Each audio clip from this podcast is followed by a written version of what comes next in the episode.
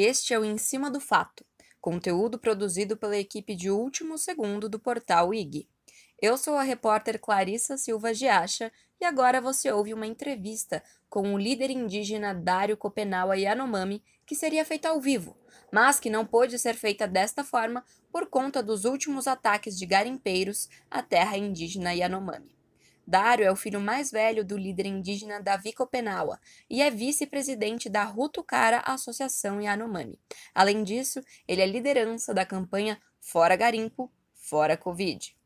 Na terça-feira, dia 1 ele e outras lideranças indígenas foram pela segunda vez ao Ministério Público Federal de Roraima cobrar por mais segurança e proteção à comunidade Palimiú, que tem sido alvo de frequentes ataques de garimpeiros.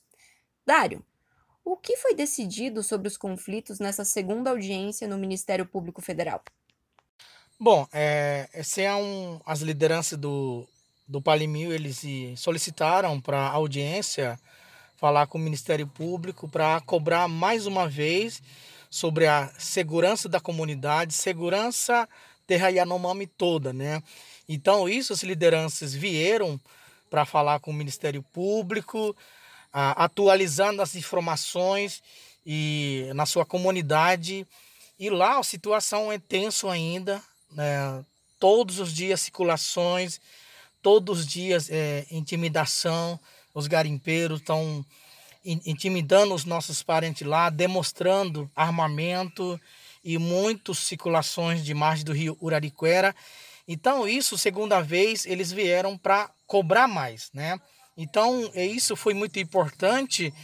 As lideranças estão sentindo sem proteção na sua comunidade, sem a presença do Estado brasileiro e de segurança na sua comunidade. Então, isso eles vieram para cobrar mais com o Ministério Público Federal. Na semana passada, o Supremo Tribunal Federal, o STF, determinou que o governo garanta a proteção dos povos Yanomami e Munduruku. Mesmo com essa decisão do STF, ainda não há segurança permanente na comunidade Palimiu?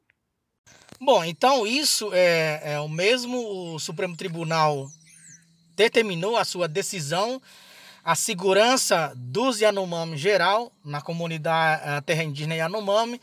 Isso é, é um, foi muito desrespeito à decisão do Supremo Tribunal. O ministro Barroso chamou a, a a governo federal para priorizar, para proteger os Yanomami e dar um segurança e colocar o tropa lá na comunidade Palimiú durante segurança. Isso, ele fez isso, mas até agora e foi o é, desobedecida ao Supremo Tribunal é, que caminhou esse, a segurança para os Yanomami. Então isso, hoje não tem a segurança a, dos nossos parentes lá do Palimiú.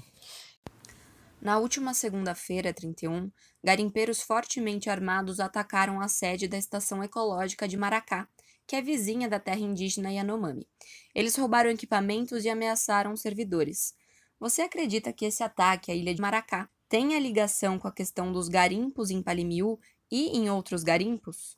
Bom, então isso é um onde tem um, o limite do território Yanomami, os próximos, os municípios próximos outras pessoas estão estão ficar perto do nosso território Yanomami, isso significa eu falta de proteção o nosso território Yanomami e também Ilha de Maracá, é, também falta de segurança, por isso aconteceu esses taques, é, é muito a presença garimpo é muito grande, por isso um, aconteceu, isso reflete porque falta de proteção na terra indígena Yanomami, incluindo a ilha de Maracá.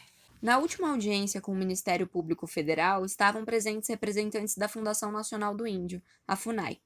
Qual foi a resposta da FUNAI para vocês diante dos ataques e da situação de invasão de garimpeiros?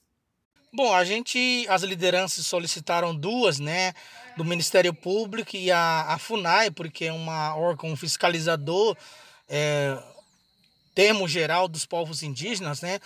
Então a resposta da, da FUNAE não foi assim suficiente, né? Porque falta de, de, de equipe, falta de, de segurança, porque a FUNAE não tem é, poder de polícia para prender, para poder polícia se defender. Então isso a Funai é, então ele deu-nos resposta, não é muito assim clara, né? É um pouco difícil porque é, a, um, é um perigo nosso território Yanomami, a presença de garimpo é muito grande, mas assim mesmo estão cuidando de longe, distância, né? Não é um é, cuidar próximo ah, para dos nossos parentes com a segurança total, mas eles estão cuidando de longe, mas hoje a FUNAI nós sabemos, historicamente, a FUNAI é muito fraca, porque não tem um poder de, de polícia, não tem recursos para é, para os funcionários para fiscalizar o nosso território Yanomami. Dário, muito obrigada por conversar conosco e a você que nos ouve, até a próxima.